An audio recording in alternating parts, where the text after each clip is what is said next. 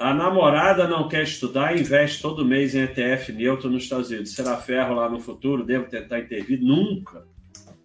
Nunca, nunca. Olha, a tua namorada tá melhor, mas 100 vezes melhor do que a maioria dos seres humanos. Não estou falando de mulher ou homem, não. Ela está investindo nos Estados Unidos. Então, primeiro, ela ganha dinheiro, já está ótimo. Segundo, ela, ao invés de fazer dívida, está sobrando. Já ficou na minoria da minoria. Está pegando o que está sobrando e está investindo. Você levanta a mão para o céu, agradece todo dia e não se mete, cara. Não se mete.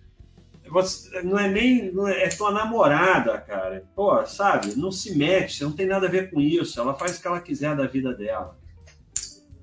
Se mete, cara. Ah, você vai ser feio. O que, que acontece?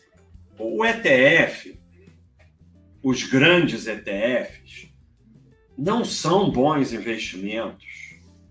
Mas não quer dizer que vai desaparecer tudo. Alguns desaparecem.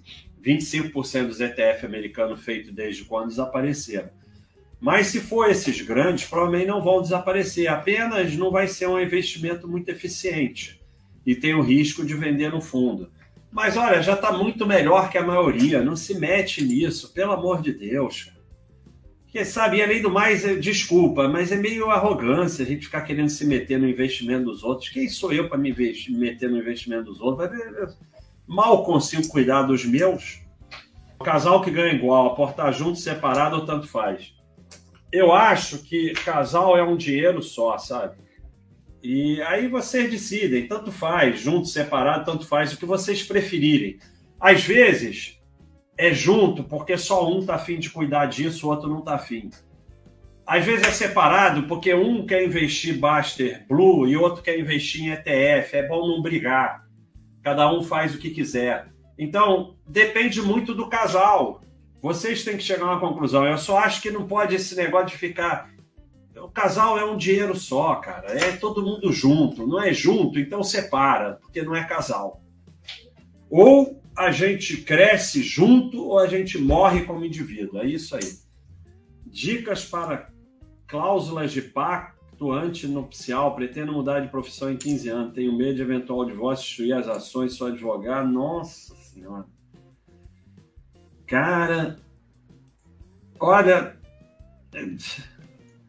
nem era para entrar mais nenhuma e entra isso aí, Thiago.